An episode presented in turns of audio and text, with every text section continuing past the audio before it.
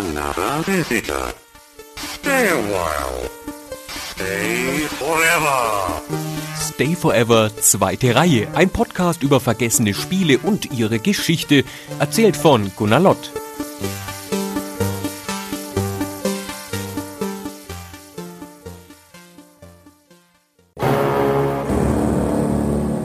Moonstone, Mann, war echt ein fettes Spiel. Vor allem der Multiplayer. Das war die Stimme von Marco, meinem besten Freund aus Jugendtagen. Ich bin Gunnar Lott und dies ist Stay Forever mit dem Format Die zweite Reihe. Das fette Spiel, von dem Marco spricht, das ist Moonstone für den Amiga. Es gibt Spiele, die man im Regal in die zweite Reihe stellt. Spiele, die im Schatten größerer Brüder stehen, die unvollkommen sind oder zu speziell, um ein breites Publikum zu finden. Und die bei Stay Forever nur geringe Chancen haben, mit einer eigenen Episode geadelt zu werden. Aber manche dieser Spiele haben uns auf eine Weise berührt, die wir nicht vergessen können. Und manchmal lassen sich aus teilweise fehlgeschlagenen Projekten die interessantesten Erkenntnisse ziehen. Unser Format, die zweite Reihe, greift nach hinten ins Regal und bläst den Staub von Titeln, die nicht zu den großen Klassikern zählen, aber deren Geschichte erzählt werden sollte.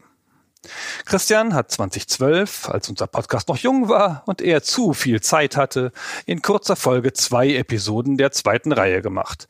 Eine zu den Worlds of Ultima Spielen von Origin Systems und eine zu Sherlock Holmes and the Case of the Serrated Scalpel, dem Auftaktspiel einer kurzen Reihe von Grafik-Adventures von Electronic Arts. Dann, ja dann, kam lange Jahre nichts.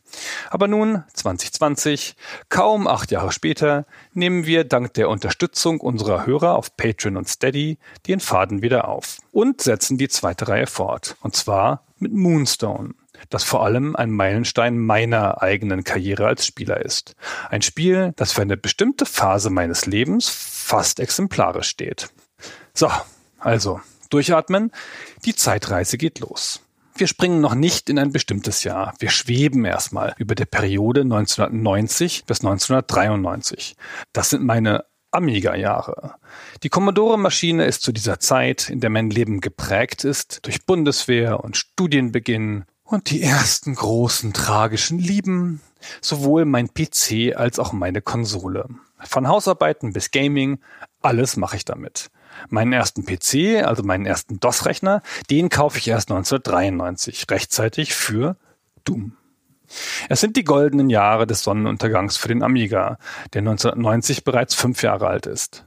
Und obwohl seine Spiele langsam aus den Läden verschwinden, gibt es natürlich per Raubkopie Zugriff auf hunderte von Titeln. Und als Student habe ich genug freie Zeit, um mich quer durch die Amiga-Bibliothek zu spielen. Viele der Klassiker, die Christian auf dem PC in EGA-Grafik mit 16 Farben ertragen musste, die erlebe ich in gloriosen 256 Farben. Lemmings, Manic Mansion, SimCity, Pirates und viele andere. Und Airborne Ranger von Microprose. Das einzige Spiel, für das ich jemals Fanfiction verfasst habe. Die ist Gott sei Dank im Nebel der Zeit verschollen. Und natürlich gab es die ganzen zuerst für den Amiga entwickelten Hits. Shadow of the Beast, Speedball 2, Defender of the Crown. Und eben Moonstone.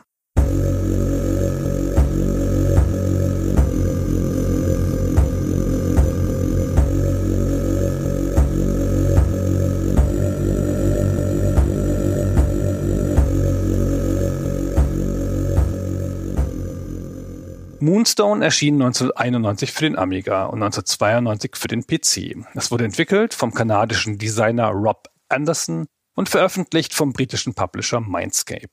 Der vollständige Titel lautet Moonstone, A Hard Day's Night, wobei Night mit K geschrieben wird, also Ritter bedeutet.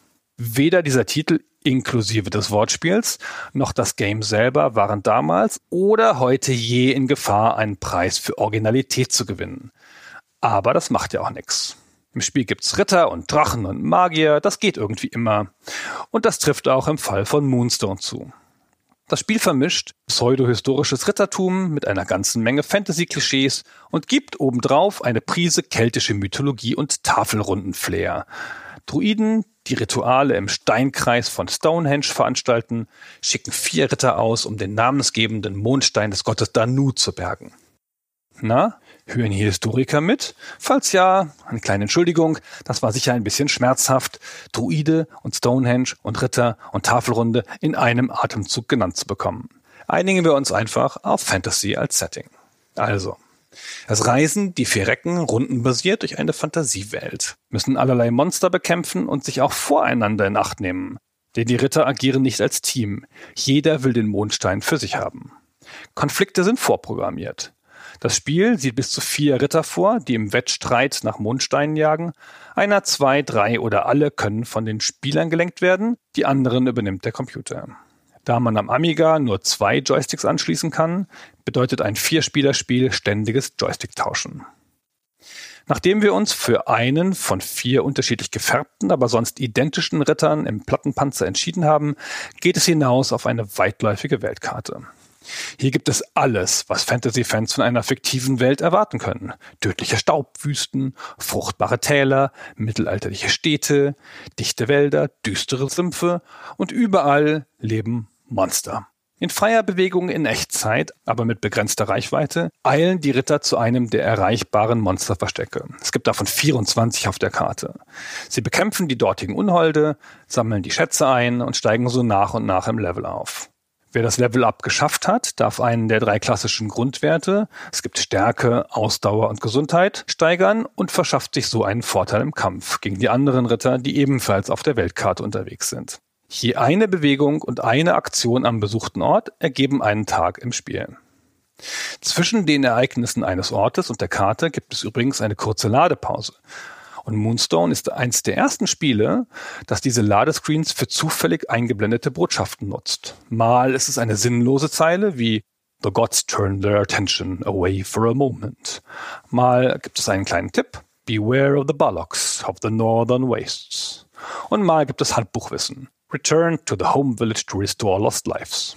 Wer sich also gewundert hat, wo das herkommt, dass heutzutage vor allem Rollenspiele offenbar zwingend verpflichtet sind, Tipps auf den Ladebildschirmen zu haben, Moonstone ist da möglicherweise der Trendsetter gewesen. Orte sind normalerweise Plätze, an denen Monster wohnen, die man bekämpfen muss. Und die unterscheiden sich von Gegend zu Gegend. Im Norden hausen mehr Ballogs, im Sumpf im Südwesten mehr Mudmen. Nach dem Sieg erscheint ein aufgeräumter Inventarscreen. Links ist dabei quasi das Charakterblatt des Spielers mit Leben, Werten, Waffen, Hitpoints und Equipment. Rechts der Inhalt der Schatztruhe des besiegten Unholds. Das sind in der Regel erstmal Goldstücke. Treffen sich zwei Ritter zum Kampf, sieht der Bildschirm danach genauso aus, nur dass eben statt der Schatztruhe das Inventar des Konkurrenten erscheint, aus dem man sich dann bedienen darf. Zusätzlich zu den Monsterverstecken gibt es auch einige besondere Orte im Spiel. Am Turm eines Magiers mit dem Namen Math, möglicherweise der Erfinder der Mathematik oder sowas, da kann man um einen Gefallen bitten und erhält vielleicht einen magischen Gegenstand. Oder aber man wird für ein paar Runden in eine Kröte verwandelt. Mische dich nicht in der Zaubererangelegenheiten, denn sie sind spitzfindig und schnell erzürnt. Diesen zeitlosen Ratschlag erhielt schon Frodo im Herrn der Ringe. In der Stadt Waterdeep, nicht verwandt oder verschwägert mit der gleichnamigen Metropole aus dem D&D-Universum, da wohnt der Mystiker Mithral, der die Werte eines Ritters erhöhen, aber auch senken kann. Wieder Zufall. Außerdem gibt es dort Heiler, die heilen und Händler, die handeln. Und es gibt Tavernen, in denen die versierten Glücksspieler unter der Ritterschaft beim Würfeln ihr Goldsäckel füllen können. In Stonehenge kann man einen magischen Gegenstand opfern und geheilt werden. Und wer schon auf dem allerletzten Loch pfeift, der darf sich zu seinem Startpunkt, dem Heimatdorf, zurückziehen und bekommt dort ein Leben zurück. Und dann ist da noch das Tal der Götter, aber dazu kommen wir noch. Der zentrale Bestandteil sind die Kämpfe. Auch wenn alles immer nach dem gleichen Grundprinzip abläuft. Das Spiel zoomt sozusagen rein von dem Kartenüberblick auf den einzelnen Ritter, der als große Figur in Seitenansicht dargestellt wird und sich dann einer Reihe von Feinden erwehren muss. Die eigene Figur wird per Joystick gesteuert. Ein Druck auf den Knopf plus Richtung löst einen von acht Moves aus. Diese Moves sind, Moment, Messerwurf, Schwertschlag über Kopf, Schwertstoß von unten, Schwertstoß nach hinten, Schwertschwinger, Block, Stoß nach vorne und eine spezielle Abwehr, die von Monster zu Monster anders aussieht. Diese Belegung ist nicht ganz festgelegt, sondern wechselt mit der Blickrichtung. Schaut der Ritter nach rechts, wird der Schuss nach hinten mit Knopfdruck plus Stick nach links ausgelöst und umgekehrt. Ist ein Tick esoterisch, funktioniert aber, wenn man es ein bisschen gelernt hat. Die Gegner, man kämpft immer gegen einen Typus gleichzeitig, rennen und springen und schlurfen von rechts oder von links in den Bildschirm und wenden dann ihre spezielle Methode an, den Ritter zu morden. Die elenden Redmen etwa, die waren eine Zeit lang meine Nemesis. Ich hatte mir angewöhnt, den Ritter in der Mitte des Bildschirms zu halten, weil die Feinde ja eben von den Seiten kommen. Und jeder Sekundenbruchteil, den man mehr hat, um den Feind auszugucken, den Unterschied machen kann. Die Redmen sind so Fellknäuel mit Beinen, die den Bildschirm mit großen Sprüngen durchqueren und dann zubeißen kommen zu mehreren, was mich immer ganz nervös macht, aber eigentlich sind sie schwach und fallen nach einem Treffer um. Aber sie haben einen Trick, auf den ich dutzende Male reingefallen bin. Eins von ihnen versteckt sich im Baum über der Mitte des Bildschirms und lässt seinen Schwanz runterhängen. Fast wie ein Barnacle in Half-Life 1. Und wenn ich in meinem panischen Ausweichen diesen Schwanz auch nur berühre, wird mein Ritter direkt gelüncht. Oh, fies, ey. Das System ist vor allem im späteren Spiel und mit stärkeren Gegnern wirklich fordernd. Jedes Monster verfügt über ein, zwei oder drei Angriffsmuster, die man erstmal auswendig lernen muss, bevor man selber zum Gegenschlag ausholt. Die Trox etwa, quasi das Standardmonster, sind so haarige, orgähnliche Wesen mit Helmen und blauen Tunikas, die in zwei Geschmacksrichtungen kommen. Mit Axt oder mit Speer und haben ein ziemlich einfaches Muster. Sie versuchen, den Ritter in der horizontalen Ebene zu stellen und mit einem Schlag der Axt zu treffen. Sind sie in der Überzahl, teilen sie sich auf, sodass einer immer vor und einer hinter dem Spieler ist. Die Speervariante macht das genauso, nur mit mehr Reichweite. Die Warbeasts sind eine Mischung aus, ich sag mal, Löwe und Einhorn. Das sind hässliche Katzenwesen mit schwarzer Mähne und einem tödlichen Horn auf der Stirn. Die rennen mit enormer Geschwindigkeit von links oder rechts in den Bildschirm und auf der anderen Seite wieder raus. Und wenn der Spieler in den Weg gerät, dann wird er aufgespießt. Furchterregend sind die Mudmen. Muskulöse Schlammwesen mit Skelettköpfen, die vor dem Spieler aus dem Boden auftauchen. Sie recken die Arme, werfen sich auf den Spieler und verschwinden mit ihm im Boden. Das alles wird natürlich umso knackiger, je mehr Gegner auf dem Bildschirm rumlaufen. Das alles klingt ein bisschen nach Dark Souls, fühlt sich manchmal genauso schwer wie Dark Souls an und frustriert hin und wieder genau wie Dark Souls. Ist jetzt natürlich nicht ganz so komplex wie Dark Souls. Die Kämpfe erfordern ein bisschen Auswendiglernen, ordentlich Konzentration und exzellentes Timing. Dann sind sie ganz gut machbar. Wobei es eine stetige Steigerung des Schwierigkeitsgrades gibt. Anfangs kommen vielleicht mal drei Monster, die sich dem Ritter einzeln nacheinander stellen. Am Ende sind es bis zu 15, die in fünf Dreierwellen auftreten. Die Ritter haben zwei Waffentypen. Das normale Schwert, von dem man im Verlauf des Spiels noch zwei bessere Varianten finden kann, und die Dolche. Dolche, von denen man maximal zehn in der Tasche haben kann, sind die Fernwaffe der Ritter. Sie können geworfen werden und verbrauchen sich dabei. Zum Schutz gibt es Rüstungen, die bei Padded Armor, das nennt man im Deutschen einen Waffenrock, beginnt und sich dann über vier Stufen bis zur Battleplate steigert, womit eine verbesserte Version des Plattenpanzers gemeint ist. Die Grafik des Helden ändert sich dabei übrigens nicht, egal was er anhat, die Spielfigur wird immer mit voller Metallrüstung dargestellt. Zusätzlich gibt es noch eine ganze Reihe von magischen Gegenständen, die man taktisch einsetzen kann. Ich zähle die alle mal kurz auf, weil man damit einen guten Überblick geben kann über die neu entstehenden taktischen Möglichkeiten. Ein Heiltrank heilt einen Lebenspunkt oder gibt bei voller Anzahl einen Extrapunkt, erhöht also die Maximalanzahl. Ein Schutzring zieht von einem Gegentreffer paar Schadenspunkte ab. Die Schriftrolle der Beschaffung öffnet ein kleines Menü, in dem man einen Ritter auswählt, einen feindlichen, den man dann ins Inventar gucken und einen Gegenstand entwenden kann. Der Talisman des Lindwurms halbiert den Schaden, den man von Drachen nimmt. Die Schriftrolle des Falken erlaubt es, sich instant zu einem beliebigen Ort auf der Karte zu beamen, mit der Ausnahme des Tals der Götter. Davon gibt es eine verfluchte Variante, die schickt einen einfach an einen zufälligen Ort, so als wäre man ein Gepäckstück bei der Air France.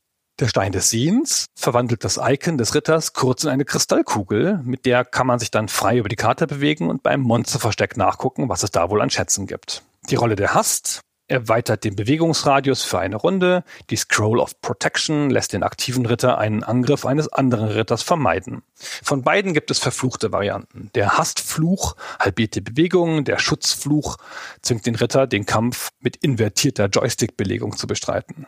Ziel des Spiels ist es, vier Gegenstände zu finden. Das Spiel nennt sich Schlüssel, die überall in der Welt verstreut sind.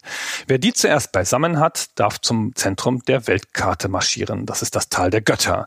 Und dort gegen den Guardian kämpfen. Der Guardian ist ein weiblicher Luftgeist, der erstaunlicherweise zu den leichtesten Gegnern im ganzen Spiel gehört. Als Belohnung fürs Vermöbeln des vollbusigen Guardians erhält man einen der vier Mondsteine. Davon gibt es einen für jede der vier Mondphasen im Spiel. Ist gerade die richtige Phase, hat die eigene Figur doppelte Hitpoints. Und mit dem Mondstein in der Tasche muss man nun zu den Druiden zurücklaufen und hoffen, dass einen auf dem Weg nicht die anderen Spieler abfangen und beklauen oder einen der Drache erwischt. Der Drache? Der Drache ist ein ganz besonderes Monster, das laut den Entwicklern bereits seinen Platz in der Fantasy-Welt von Moonstone hatte, bevor überhaupt die erste Codezeile geschrieben war. Das Biest beginnt irgendwann über die Karte zu fliegen und attackiert zufällig Spieler. Wer Pech hat, kann hier ganz schnell im Game-Over-Bildschirm landen und seine komplette Ausrüstung verlieren. Das klingt sadistisch, soll aber den Spielverlauf interessanter, unvorhersehbarer und wie ein echtes Abenteuer gestalten und auch mal Spieler, die deutlich die Nase vorn haben, wieder auf den Anfang zurücksetzen. Das ist quasi der blaue Mario Kart Panzer von Moonstone. Die Belohnung für alle Mühen, wenn man das alles überlebt und seinen Mondstein auch noch in der korrekten Phase abgeliefert hat, ist am Ende eine anderthalbminütige animierte Sequenz. Eine Art Spiegelung des Intros. Wir haben wieder Druiden, wieder den Steinkreis, aber diesmal steht nicht der älteste der Druiden auf dem Podest, um einen Ritter zu beauftragen, diesmal ist es der siegreiche Ritter, der gefeiert wird. Die Druiden umstehen ihn, die Musik dreut, im Vordergrund tanzten aufwendig animierte hm, hm, hm, Bikini-Damen und auf dem Höhepunkt reckt der Recke die Arme hoch und Blitze zucken zwischen dem Ritter und den sich türmenden Wolken. Er wird erhoben in den Himmel und transformiert sich zu einer Sternenkonstellation. Ja nun, das ist möglicherweise nicht das, was der Ritter sich vorgestellt hat. Vermutlich wäre ihm ein gemütlicher Ausklang des Abends, im Kreise der Bikini-Damen vielleicht, lieber gewesen. Aber natürlich kann man auch nicht leugnen, dass nur sehr wenige Weltenretter in Videospielen mit einem eigenen Sternenbild belohnt werden.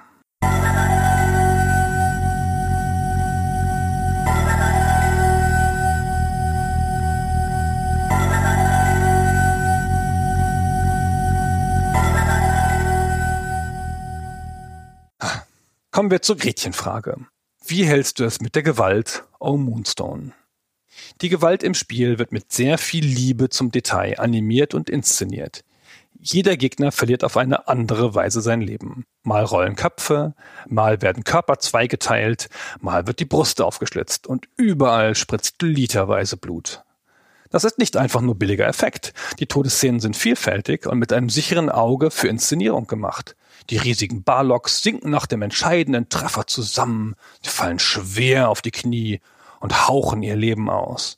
Die menschenähnlichen Trocks hingegen fallen einfach um, aber aus der Schwertwunde spritzt noch ein paar Sekunden eine entzückende kleine Blutfontäne.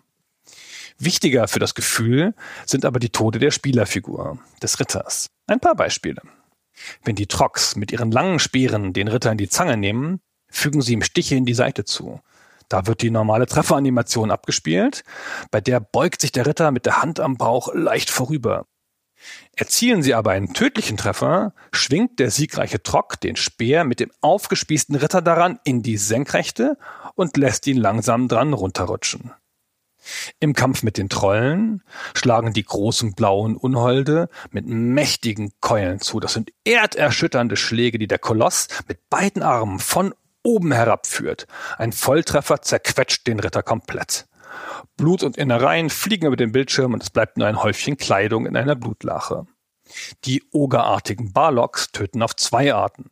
Ein solches Monster greift im Nahkampf zu, hält den hilflosen Ritter in seiner Faust fest, schüttelt ihn brutal und drückt ihm dann den Brustkorb wie bei einer Gummipuppe so stark zusammen, dass oben blutig der Kopf abfliegt. Oder der Barlock macht einen seiner bildschirmhohen Sprünge und zermalmt den Ritter mit den Füßen, wenn er auf ihm landet. Noch dramatischer ist der Kampf der Ritter untereinander. Wenn einer von ihnen von einem anderen besiegt wird, sinkt er auf die Knie, wie Sean Connery im 1986er Streifen Highlander, und der nächste Schlag köpft ihn. Eine so explizite Szene hatte ich vorher in einem Spiel nur einmal gesehen. In Barbarian, der mächtigste Krieger, das 1987 auf dem C64 erschien. Das vom Film Conan der Barbar inspirierte Spiel zählt auch deutlich zu den Einflüssen von Moonstone. In Barbarian kämpfen zwei Krieger in einer Arena mit allerlei Troll, Tritt und Schwertattacken gegeneinander. Der Kampf endet, wenn einer alle Lebenspunkte verliert oder ein glücklicher Hieb den Gegner enthauptet. Das war damals schon ein Schock. Das war so ein Moment, wo man sich umguckt und denkt, ey, dürfen die das? 1987 war der Begriff Killerspiele noch nicht geboren. Und das, was damals auf dem Index landete, waren vergleichsweise abstrakte Kriegsspiele wie River Raid oder Blue Max oder Beachhead. Mich hat das Kopfabschlagen in Barbarian auf eine leicht infantile Art ziemlich begeistert. Ein bisschen Lust am Tabubruch war da sicher auch dabei. Moonstone imitiert den Effekt vier Jahre später, wobei ich das Wort imitieren in einem eher lockeren Sinne gebrauche. Moonstones Gewalt nimmt die Gewalt von Barbarian und dreht den Regler auf elf. Wo in Barbarian hin und wieder ein Kopf fliegt, gibt es in Moonstone ein gutes Dutzend Todesarten. Der Ritter wird unter anderem verbrannt, gehängt, gebissen, gepfählt, durchstoßen, elektrisiert, gefressen und zerquetscht. Das machte auf jeden Fall einen Teil der Faszination des Spiels aus, zumindest mal für mich. In jedem Kampf, egal ob siegreich oder nicht, bekam man immerhin als Belohnung für die eigene Mühe eine aufwendige Animation, von denen einige nachgerade spektakulär waren. Ich wollte die alle sehen, auch wenn das bedeutet hat, Kämpfe zu verlieren. Ich will nicht behaupten, dass diese Todesszenen eine ähnliche Bedeutung für Moonstone hatten, wie die berühmten Finisher für Mortal Kombat, das zwei Jahre später erschien, aber das ganze Flair des Spiels mit den ungewöhnlichen Monstern profitierte stark von der dargestellten Gewalt, die sicher auch ein Alleinstellungsmerkmal war.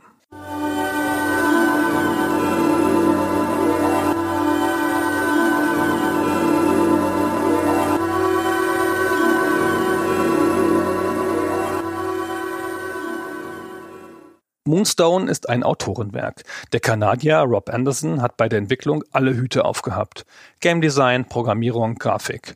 Das ist nicht ungewöhnlich in den 80ern. Die meisten Spiele entstanden seinerzeit in Einzelarbeit von Programmierern, die sich dann Hilfe für Teilaufgaben holten, aber im Grunde alles alleine entschieden.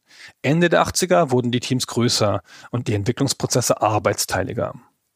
Rob ist insofern ein ungewöhnlicher Fall, als er von der Grafikseite kommt und nicht von der Programmierung.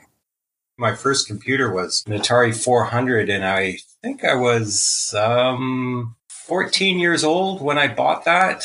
I got a job as a dishwasher and I saved up money for a long time to buy this computer. And yeah, it was my intent at the time when I was in high school, like about grade nine, to basically learn how to master this fascinating computer device, this new art form that I thought was just so intriguing at the time.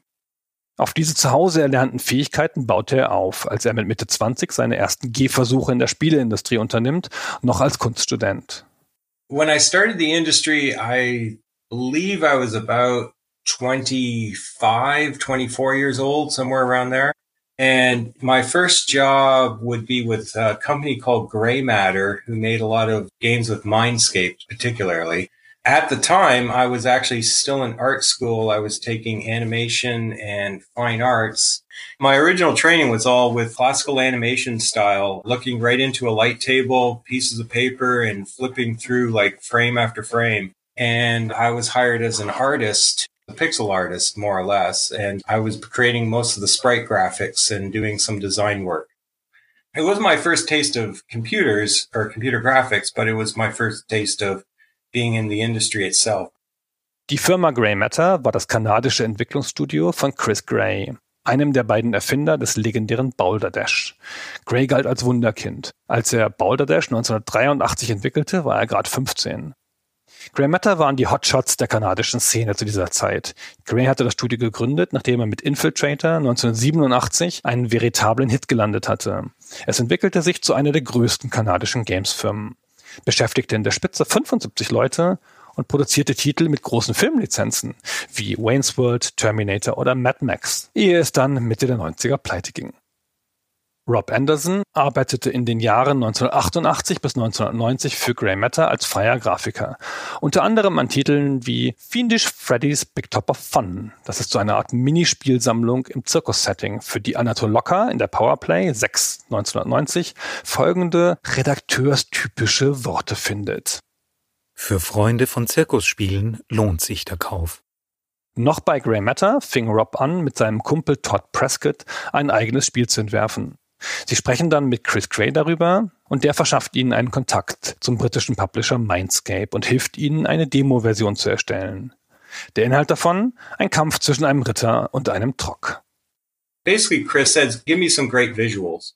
And what I ended up doing was creating a simulated combat of, I think it was the Red Knight fighting a Trog character with, I think he had the hammer. And the key to the whole demo was when you sliced them into two pieces. And I remember animating the blood and I kept looking at the blood and going, is that too much? Is it too much? I, I think maybe it's too much blood. And I was encouraged more blood is better. Wir wissen nicht, ob es trotz oder wegen des Blutes ist, aber der Deal kommt zustande.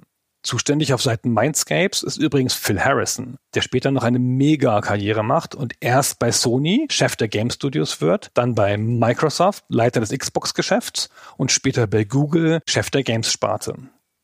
Aus dem vierseitigen Exposé, das Todd und Rob erarbeiten, geht nicht viel mehr hervor, als dass der Titel gewalttätig ist, auf coole Optik setzt und eine Art Rollenspiel-Adventure werden soll. I've seen today's designs. They're pretty robust, but this was just like, here's this really gory thing and it looks cool. And we're going to build out an RPG adventure. And little did I know how much this two year adventure was going to be for me. but yeah, those days of uh, handshake deals was all it took in a three page contract. Als er 1989 im Auftrag von Mindscape mit dem beginnt, was später Moonstone werden sollte, tut er es als selbstständiger Entwickler unter dem Namen Anderson Game Studios.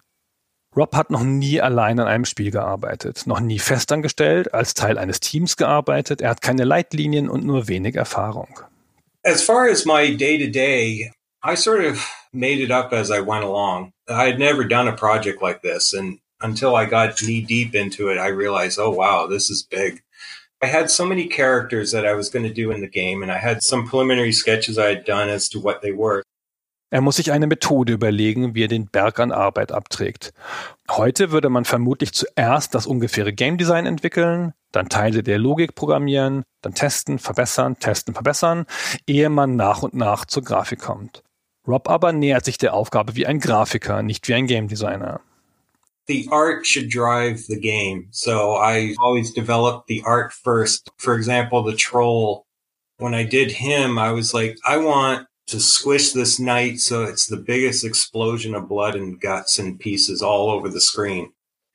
So if I had programmed that first without knowing exactly the detail, I would probably end up rewriting it. Das führt dann dazu, dass er nach einer Weile auf einem schönen Fundus an Charakteren sitzt, die animiert und ausgearbeitet sind, aber noch völlig losgelöst vom Spiel selber. What I would do is spend about three weeks animating a character. So I'd sit at my drawing table on paper and just animate each of the characters and work through them all. Then I would transfer them over to the Amiga and render them all up into Deluxe Paint. And followed that, then I would spend about three weeks programming the character into the game. And I would just sort of keep repeating each of those cycles for all the different characters. The hard part started coming about when it was like, okay, now I have to tie all this together.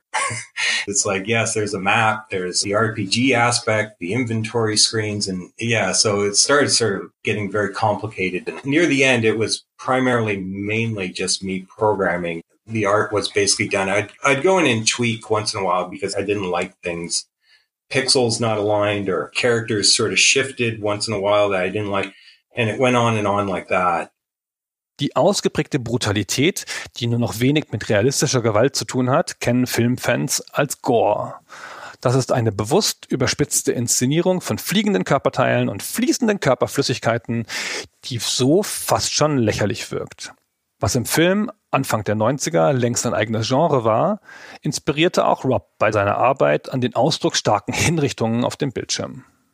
Uh, I was just fans of it. I've always enjoyed it. Like, I don't think I did anything that movies hadn't done before. There was lots of films coming out at that time, slasher films and stuff. But I would have to say, you know, Monty Python the Holy Grail, the Black Knight scene had that comic edge okay, it was gross and gory, but at the same time, it was funny. So I was like, I want that in it.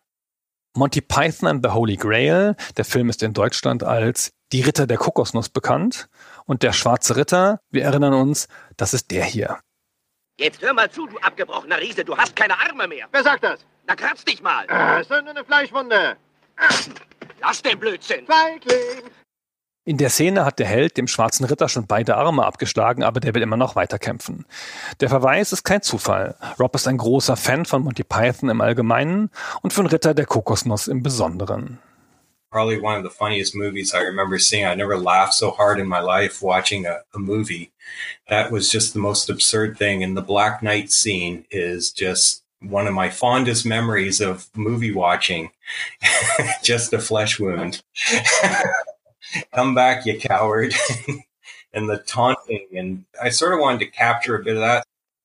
Einen schwarzen Ritter gibt es übrigens auch in Moonstone. Das ist ein umherwandernder Gegner, der bis auf die schwarze Kleidung aussieht wie eine Spielfigur und auch vergleichbare Fähigkeiten hat. Der Kampf gegen ihn hat allerdings keine humorige Komponente. Rob mag zudem das Spiel Battle Chess von Interplay. Das ist ein Überraschungshit aus dem Jahr 88. Und auch hier stehen abstruse Tode im Mittelpunkt, weil sich die Schachfiguren auf dem Spielbrett gegenseitig blutig auslöschen. Rob gefällt an Battle Chess, dass das Spiel auch dann Spaß macht, wenn man eine eigene Figur verliert, weil die amüsante Todesanimation darüber hinwegtröstet. Diesen Gedanken verarbeitet er in den Sterbeszenen der Ritter von Moonstone. I think it's important to reward the player when they win, but also make it entertaining as well if they lose. So the knight dies horribly, and it's meant to be like you want to lose just to see what happens. There was a game called Battle Chess. That game was wonderful in the way that you just played chess and you just wanted to see how all the characters would kill the other character when you took whatever their piece was. It was so well done. And I love that concept. I think it's a great idea. And so I tried to apply it here too. Zwischen Monty Python und Battle Chess drängt sich eine weitere unvermeidliche Muse, die so gut wie jeden Spieldesigner jener Ära geküsst hat. Das Rollenspielsystem Dungeons and Dragons, D&D. Ein popkulturelles Schwergewicht seiner Zeit. Mit ihm sind sowohl Rob als auch sein Mitstreiter Todd Prescott aufgewachsen. I'll give a lot of credit to Dungeons and Dragons as a draw for me. Like we played that game for years and years and uh the idea was to sort of bring some of those things to life. And I thought, here's an opportunity to make this a visual experience rather than just the dice and the paper. So that was my biggest goal there. And Todd was sort of like the RPG part of Moonstone. He was often our dungeon master in D&D. So he, he had that sort of like edge, uh, of adding in the elements to change up the strategies and things like that. Es ist vor diesem Hintergrund auch übrigens kein Zufall, dass Druiden gleich im Intro in prominenter Rolle vorkommen. Der Druide war schlichtweg einer der Lieblings-D&D-Charaktere von Rob. In D&D, I often like to play the druid.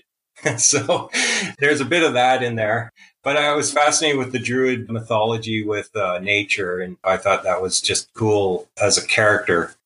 Eine andere Inspirationsquelle sind Arcade-Spiele, vor allem das Vogelstrauß-Lanzenstechen Joust, das zwei Spieler gemeinsam bestreiten können und aus dem sich der Multiplayer-Modus von Moonstone ableitet. The multiplayer was really important though, because when I started the original design, one of the games that I really liked as a kid growing up was the arcade game Joust. And the reason Joust was so much fun was you could play with a friend. And with D&D, it was a group effort. It was all of us playing. So I did really want to make a game that more than one player could play. And it should be fun as a single player or as a multiplayer. Spät im Projekt holt er sich den Grafiker Dennis Turner hinzu, einen früheren Kollegen von Grey Matter, der ihm dann bei der Ausarbeitung einiger Monster hilft, beispielsweise der Mudman. Die ganze Zeit dabei ist sein Freund Todd Prescott, aber der studiert nebenher Biologie und ist nicht Vollzeit verfügbar. Todd bringt aber viele Ideen ein, hilft vor allem beim Rollenspielteil und auch beim Balancing. The movement and animation part that was primarily me. As far as damage goes, like the stats and attributes, Todd helped out with that. We went back and forth many times and he said, this is too easy. This is too hard. We iterated back and forth for maybe about a month or so on that. The trogs were sort of like our test bed. Once we had him built out, the rest just followed similar suit. Das Projekt war von Mindscape auf ein Jahr angelegt. Als Entlohnung soll eine feste Summe fließen, aufgeteilt in sechs Einzelzahlungen, die an bestimmte Fortschritte in der Entwicklung geknüpft sind. In der Branche nennt man das Milestones. Rob verkalkuliert sich klar und braucht zwei Jahre statt einem. Er arbeitet von 1989 bis 1991 daran, ohne dass die vorab festgelegte Summe aufgestockt wird. Ein schlechtes Geschäft für ihn.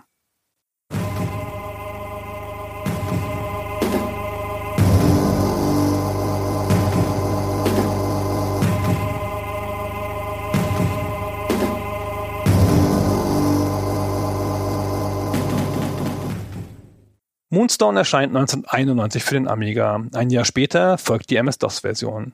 Die hiesige Fachpresse zeigt sich vom Ritterabenteuer nur mäßig begeistert. Zu viele Blutfontänen und rollende Monsterköpfe, zu wenig spielerischer Tiefgang, so heißt es in den damaligen Wertungskästen. Die Fachpresse konnte mit der bildgewaltigen Brutalität nichts anfangen und bemüht sich stark um Distanz. So schreibt zum Beispiel Hans-Joachim Ammann in der ASM 392 sollte der Begriff Action definiert werden, so könnte dies Moonstone von Mindscape ohne jegliche Worte bestens tun. Bei diesem Action-Adventure wird nämlich Härte größer denn je geschrieben. Und ein paar Absätze später zieht der Autor auch schon ein erstes Fazit. Acht verschiedene Angriffs- und Verteidigungsarten stehen zur Verfügung, wobei getroffene Gegner oder man selber viel Blut lassen, zweigeteilt werden oder gar den Kopf verlieren. Das ist alles sehr liebevoll, animiert und übertrifft in Sachen Härte so ziemlich alles, was auf dem Markt ist oder war. Eine Wertung will die ASM angesichts der hohen Brutalität nicht geben. Stattdessen endet der Test mit der Gesamtnote fragwürdig. Der Publisher Mindscape hatte das zum Teil vorausgesehen und Rob angewiesen, eine Option ins Spiel einzubauen, die die Gore-Effekte auf Wunsch deaktiviert. Das war viel zusätzliche Arbeit für Rob, der gar nicht so recht einsah, wieso man ohne diese Effekte überhaupt Moonstone spielen sollte. It's sort of along those lines of tongue-in-cheek, ridiculous humor. For me, it was just like I wanted to be entertaining, and I felt the gore. Considering you're running around stabbing things with swords, hitting people with hammers, and burning them, and ripping them in two and stuff. I thought, well, it has to be gore. it can't not have that. It's, so I, I, just thought it was a fun thing and it was something that I kind of wanted to do. Aber es half nicht viel. Die Gewalt kam in jedem Review zur Sprache. Nicht nur die explizite Brutalität war Thema, auch mangelnde Spieltiefe gehört zu den durchgängig genannten Kritikpunkten. Tatsächlich kann Rob rückblickend die überwiegend mittelmäßigen Wertungen nachvollziehen und nennt noch ein paar weitere Kritikpunkte, die ihm im Gedächtnis geblieben sind. I think some of the bad reviews are justified in the sense that the game didn't get a lot of testing before it was released and I know there were bugs. I was fixing bugs after the release to try and patch it. No save game feature. So I get that people play for half an hour or something. And if the game crashes, that's pretty upsetting that you can't just go back and say, Oh, just load where I left off. So I think some of it was justified and I knew it wasn't everyone's taste. Not everyone likes that style of game or combat game, but I'm glad other people did like it. Auch die Amiga Joker oder Der Amiga Joker attestiert Moonstone in der Februarausgabe von 1992 ausgesprochene Mittelmäßigkeit, gibt eine Gesamtwertung von nur 54 und trifft noch dazu im Fazit mit einer Zukunftsprognose voll ins Schwarze. Tja, Wer wird also von Moonstone begeistert sein? Normal veranlagte Menschen mit gutem Geschmack sowieso nicht. Bildschirmvampire, denen Elvira zu harmlos war, wegen der missratenen Steuerung wohl auch nicht so richtig. Einzig BPJS mag sich über Nachschub freuen. Die Leutchen gönnen sich ja sonst nichts. Und tatsächlich kommt es genau so, wie die Fachpresse vermutet hat. Die Bundesprüfstelle wirft einen genauen Blick auf Moonstone und zückt die rote Karte. 1992 wird Moonstone in Deutschland indiziert. In der Begründung vom 14. April 1992 schreibt die Behörde Folgendes. Will der Spieler das Programm in seiner Gänze erkunden, ist er gezwungen, in Klammern, das Spiel erpresst ihn, zahlreiche Gegner auf grausamste Art und Weise zu zerstückeln, da ihm sonst der Abbruch des Spiels droht. Und im spielerischen Einüben des Tötens ist die Gefahr zu sehen, dass der Respekt vor dem Leben und der körperlichen Unversehrtheit herabgesetzt wird. Erst 25 Jahre später, im April 2017, verjährt die Indizierung und seitdem ist Moonstone A Hard Day's Night auch wieder in Deutschland ganz legal käuflich zu erwerben. Die Angst des Publishers vor der eigenen Courage in Sachen Gewalt ist übrigens direkt verantwortlich für die kitschige Grafik auf der Packung des Spiels. Sie zeigt einen bartlosen Jüngling, der in klassischer Ritterrüstung breitgrinsend einen der Mondsteine in der Hand hält, während im Mittelgrund ein Zwerg mit langem Bart geckenhaft auf die Ruinen im Hintergrund zeigt, die frappierend an Stonehenge erinnern. Und um das Ganze noch zu krönen, kommen scheinbar wie aus dem Nichts und von allen Personen unbemerkt zwei Drachen herbeigeflogen, die sich offenbar über die Figuren hermachen wollen. Das ist weder originell noch künstlerisch wertvoll. Wie konnte denn das passieren? Es stellt sich im Gespräch mit Rob heraus, das war alles Absicht. Ein Auftrag von ganz oben, vom Publisher Mindscape, um sowas wie ein humoristisch kitschiges Gegengewicht zur Brutalität des Spiels aufzubauen. Sogar der Titelzusatz des Spiels, A Hard Day's Night, eine Anspielung auf den Beatles-Song, wurde genau aus diesem Grund noch ergänzt. Mindscape's goal was to basically lighten it up. Originally it was called Moonstone, but they added A Hard Day's Night because they thought it was a little more fun. And same with the box art. They thought it should be sort of a lighter fantasy type feel. Fun Fact. Unter dem Namen Hard Day's Night betreibt heutzutage ein Ehepaar Knight in Derbyshire eine Firma, die Junggesellenabschiede veranstaltet.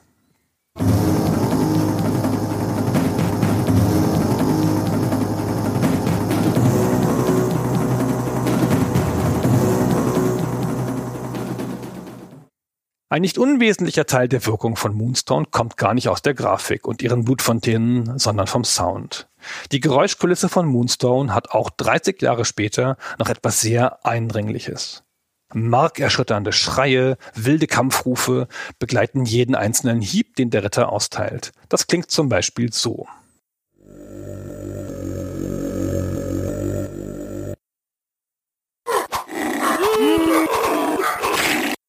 Das war ein Kampf gegen einen Trock. Hier ist das Duell gegen ein Rudel Trolle.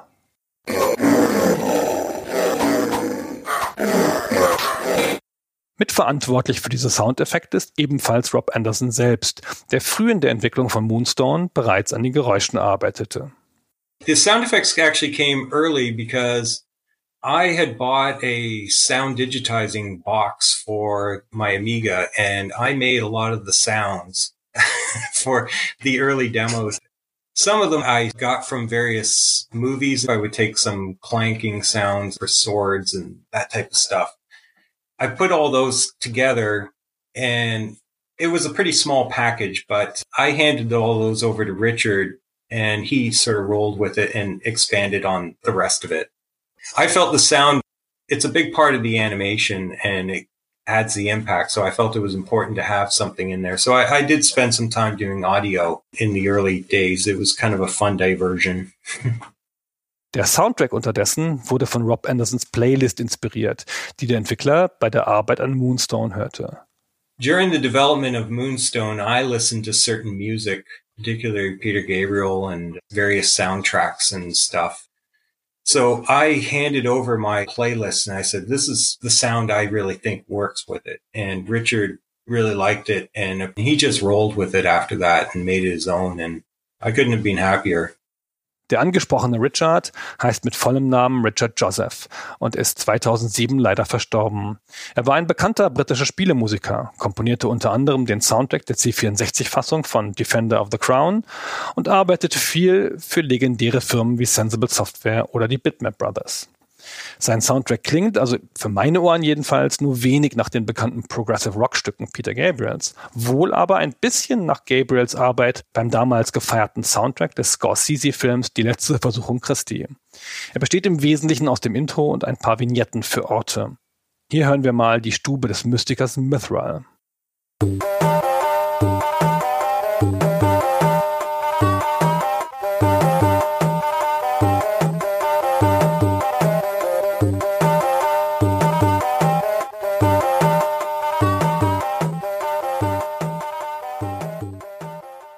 Oder die Taverne.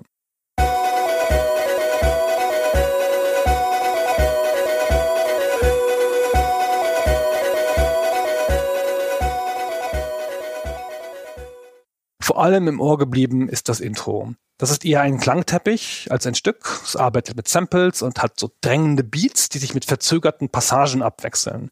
und das sorgt für eine unheimliche Atmosphäre.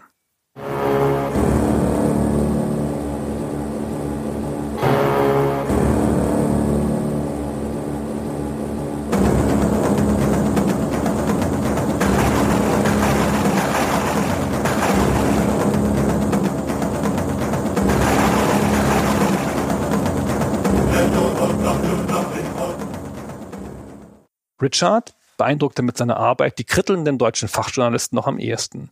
In jedem Moonstone-Test gehört der Sound zu den stärksten Wertungskategorien mit Abstand. Sogar der Amiga Joker, der, wir erinnern uns, Moonstone keinem normal veranlagten Menschen empfiehlt, lobt die Soundeffekte und die Musik, auch wenn hier wieder eine kleine Stichelei nicht fehlen darf. Astreine Musik, schön schreckliche Effekte, man muss sie bloß nervlich durchstehen können. Obwohl die Wertungen nicht überall so schlecht waren wie in Deutschland, blieb dem Titel ein größerer kommerzieller Erfolg versagt. Winnie Forster, damals Redakteur der Powerplay, der in seinem Halbseitentest in der Februarausgabe 1992 eine ungnädige 48 als Wertung vergab, sieht, als ich ihn anrufe und nach Moonstone frage, auch einen Teil der Schuld beim Mindscape, dem Publisher. Ja, Mindscape. Mindscape war schon komisches Unternehmen, also keine kleine Billigspielfirma, sondern schon namhafte große Firma, international aufgestellt und operierend, haben viele Spiele für C64, PC, Amiga gemacht ab Mitte der 80er Jahre, dann glaube ich schon ab Ende der 80er Jahre Nintendo-Lizenz mit NES-Spielen. Auf der anderen Seite aber eine Firma völlig ohne Image oder Profil keinerlei erfolgreichen Marken oder Spiele, die es irgendwie in die Charts geschafft hätten, spricht natürlich auch keiner der Fangemeinde wenn man es vergleicht jetzt mit anderen Firmen aus der Zeit, Micropro, Sierra, Origin, die für bestimmte Genres oder ähm, für bestimmte erfolgreiche Spiele standen. Aber bei Mindscape, Gunnar, nenn mir mal zwei, drei erfolgreiche Mindscape-Spiele. War das die Hauptursache, Winnie? Mai, ob Mindscape als Publisher dann schuld war, dass Monster zu schwach vom Markt und quasi nicht verkauft worden ist? Wahrscheinlich schon. Auf der anderen Seite kam Moonstone Ende 1991, Anfang 1992 raus und da war Commodores große Zeit schon vorbei. Wer damals immer noch auf Amiga gespielt hat, der hat kopiert und nicht gekauft. Ich denke, auch wenn Moonstone ein besseres Spiel gewesen wäre und besser vermarktet worden wäre, hätte es damals als Amiga Originalentwicklung nichts mehr reißen können. Auch Rob erinnert sich daran, dass der von Mindscape installierte Kopierschutz wirkungslos gewesen sei, weil das Spiel nach seiner Erinnerung schon am zweiten Tag nach dem Erscheinen auf den Piratenboards auftauchte. Zudem entschloss sich Mindscape nach negativem Feedback der Spielzeugkette Toys R Us, das war damals ein bedeutender Vertriebskanal für Games, das Spiel in den USA erst gar nicht zu veröffentlichen, womit einer der größten Einzelmärkte verschlossen blieb.